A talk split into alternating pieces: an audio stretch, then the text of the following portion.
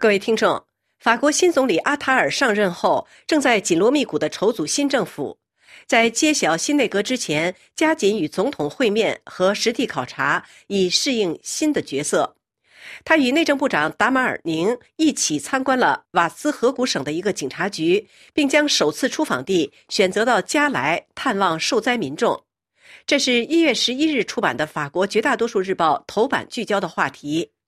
另外，《费加罗报》和《解放报》分别刊出报道，介绍了中美在华盛顿举行国防会议、习近平对中国军队展开大清洗以及台湾临近大选的情况。中美两国本周一和周二在华盛顿举行国防会议，这次会议是在台湾即将迎来总统大选的背景下召开。鉴于两国的海上紧张局势，与会的中国高级军事官员敦促美国停止对台军售，并表示中国绝不会在台湾问题上做出任何妥协。台湾将于本周六迎来总统大选，主张台独的民进党候选人赖清德有望接替同一党派的现任总统蔡英文。北京坚决反对台独，要求美国恪守一个中国原则，停止武装台湾。同时敦促美国减少在富有争议的南海的军事部署和挑衅行为。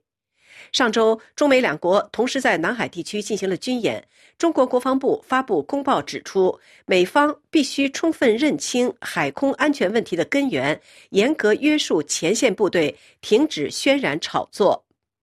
本次中美双边军事会谈是在中断一年多后重启。这是两国首脑去年十一月在旧金山就双边恢复高层军事交流达成共识后采取的行动。据五角大楼披露，本周的讨论由美国国防部高级官员蔡斯和中共中央军委国际军事合作办公室副主任宋延超主持。另外，《费加罗报》刊出一篇调查报告，揭示了习近平对中国军队展开大清洗的情况。在与世界第一强国对峙的背景下，习近平在中国的大西北启动了伟大的军事发展战略，原本准备追赶美国与俄罗斯。根据五角大楼的推算，中国人民解放军的核弹头将在未来十年内翻番，并将目光瞄向台湾。美国方面担心，中国可能利用2027年中国人民解放军建军一百周年之际，向台湾发动进攻。然而，近月来不断爆出解放军内部的贪腐问题，这些问题导致习近平倡导的解放军现代化进程严重受阻，颇令这位红色太子震怒。于是，对威慑力量发起了无情的大清洗。继十月份国防部长李尚福突然被解职后，不断传出部队高层人士落马的消息。十二月二十九日，九名将领被罢免了全国人大代表资格，其中包括火箭军司令李玉超以及他的前任周亚宁，还有另外两名这支打击力量关键部队的高级军官。据专门研究中国精英政治的咨询公司估计，最近数月来，至少有七十名火箭军高官受到牵连。报道指出，在习近平眼中，火箭军是地缘战略威慑的核心力量。因此，这支部队展开调查和清洗格外引人关注。解放军内部的贪腐直接影响到对这支部队整体实力的信心，也影响到习近平考虑在未来几年采取重大军事行动的打算。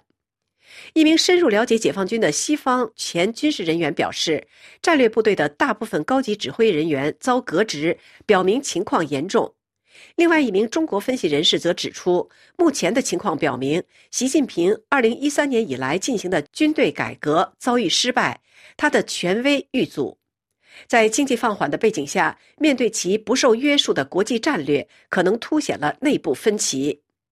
不过，美国方面却认为，这次清洗并没有削弱习近平的权威，反而显现了他对军队的全面控制。但是，重重困难将迫使中国国家主席重新审视亚太地区的行动计划。此外，《费加罗报》和《解放报》分别载文报道了台湾在北京压力下展开竞选活动的情况。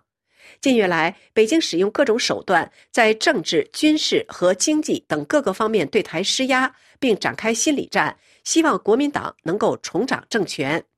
对习近平而言，这次选举事关重大。如果民进党再次获胜，将预示着和平统一台湾的前景将变得更加遥远。不过，最新民调显示，最后的角逐充满着极大的不确定性。